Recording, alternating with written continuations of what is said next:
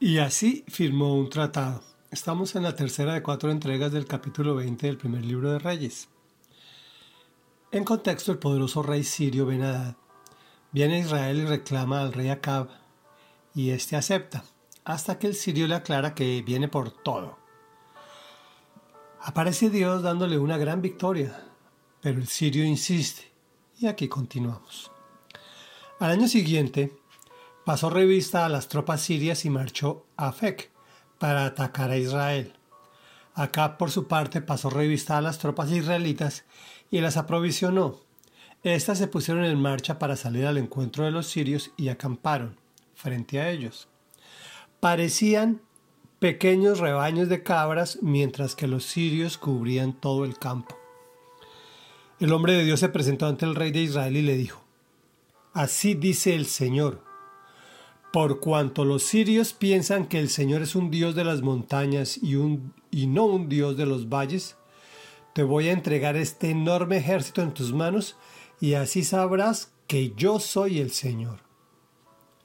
Siete días estuvieron acampados el uno frente a los otros, y el séptimo día se desató el combate. En un solo día los israelitas le causaron cien mil bajas a la infantería siria. Los demás soldados huyeron a Fec, pero la muralla de la ciudad se desplomó sobre veintisiete mil de ellos. Ben que también se había escapado a la ciudad, andaba de escondite en escondite. Entonces sus funcionarios le dijeron, Hemos oído decir que los reyes del linaje de Israel son compasivos. Rindámonos ante el rey de Israel y pidámosle perdón tal vez le perdone a usted la vida. Se presentaron entonces ante el rey de Israel. Se rindieron ante él y le rogaron. Su siervo Benad dice, por favor, perdóneme la vida. ¿Todavía está vivo? preguntó el rey. Pero si es mi hermano. Los hombres tomaron esa respuesta como un buen augurio y aprovechando la ocasión exclamaron, Claro que sí. Benadad es su hermano. Vayan por él, dijo el rey.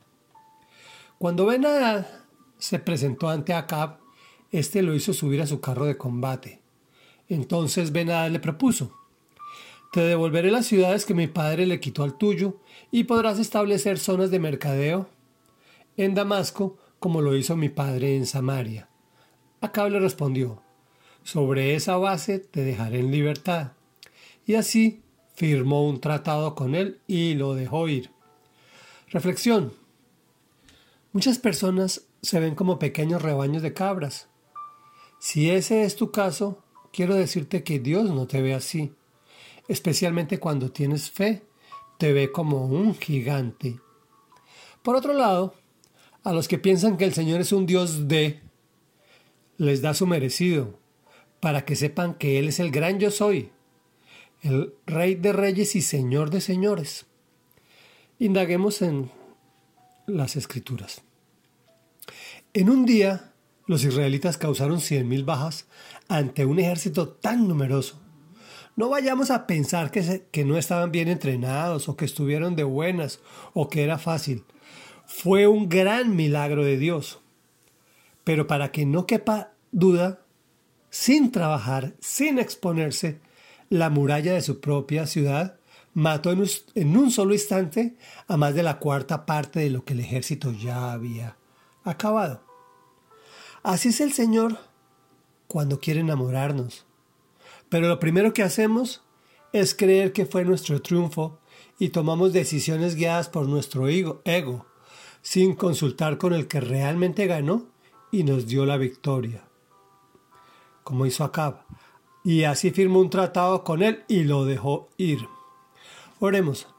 Padre nuestro que estás en el cielo.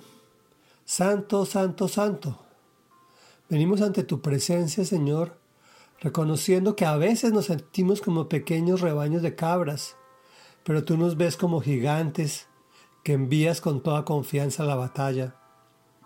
Nosotros declaramos que tú eres el Señor de señores, el Rey de reyes, el gran yo soy, el, primero y el último. Y Señor, sabemos que tú estás al control de todas nuestras cosas y que cuando tenemos ejércitos gigantes en contra nuestra, tú eres quien nos da la victoria. milagrosa por cierto. No queremos hacer como este hombre que no consultaba contigo. Queremos consultar a cada paso, Señor, de nuestras decisiones, para que tú las avales o nos digas por qué camino debemos tomar. Te lo pedimos en el nombre poderoso de Jesús. Amén y amén.